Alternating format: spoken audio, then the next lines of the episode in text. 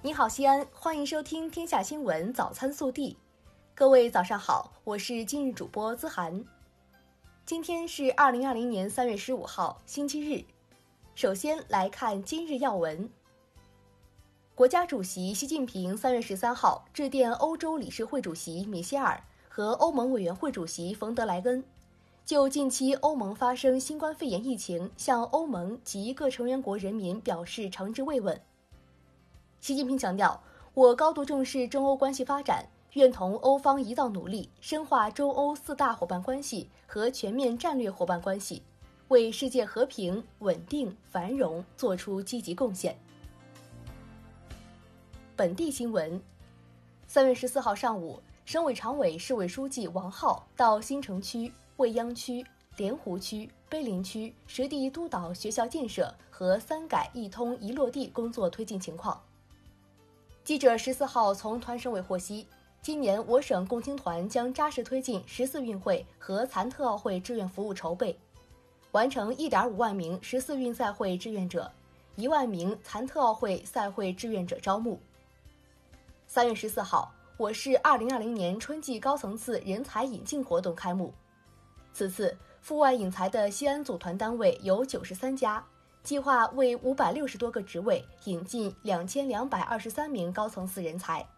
其中博士人才需求一千零五十一人，硕士人才需求一千一百七十二人。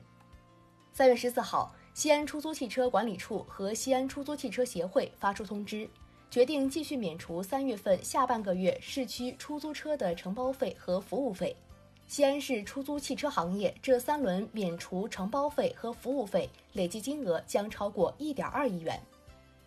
三月十四号，记者从西安饮食股份有限公司获悉，截至目前，西安饮食所属中华老字号西安饭庄、老孙家饭庄、德发长酒店等三十家餐店全部开放堂食经营，除就餐外全程佩戴口罩，顾客之间就餐距离不少于一米。日前。陕西高速集团所辖路段所有服务区恢复正常经营，其中十五对服务区的超市实现二十四小时营业。三月十四号，记者从国家空气质量监测平台了解到，西安已连续收获四个蓝天，首要污染物是 PM 十。抗疫一线执勤时突发脑出血的西安交警灞桥大队执勤一中队副中队长何新慧，于三月十三号晚间。在昏迷七十三小时后睁开了眼睛，病情出现重大好转。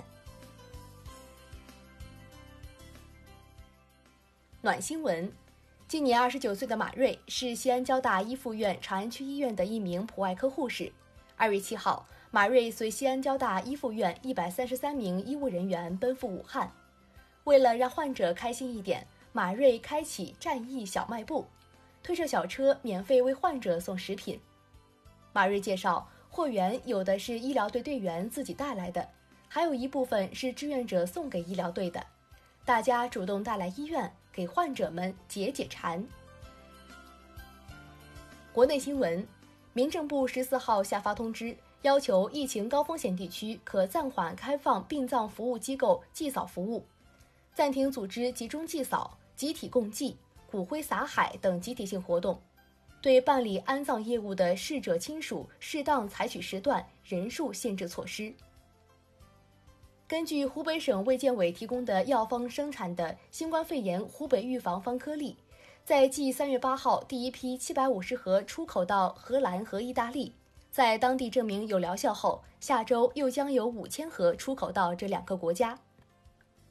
在十四号召开的北京市新冠肺炎疫情防控新闻发布会上。北京市人民政府副秘书长陈贝表示，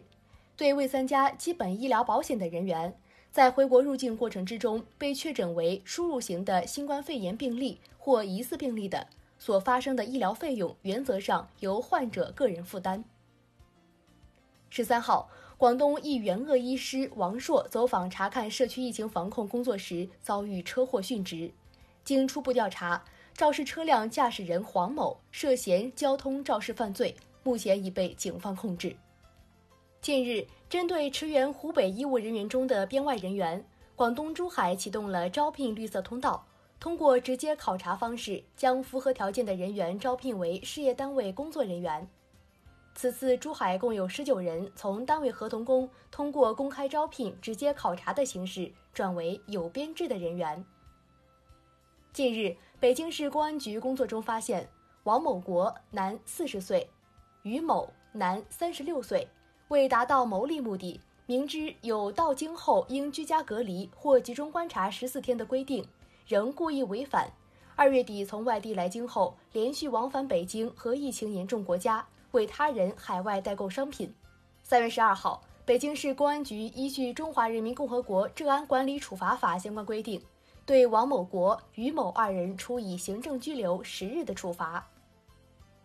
近日，一湖北男子自拍视频称其返回浙江省慈溪市集中隔离，一行五人向酒店支付一万四千元的房费，随后引发广泛关注。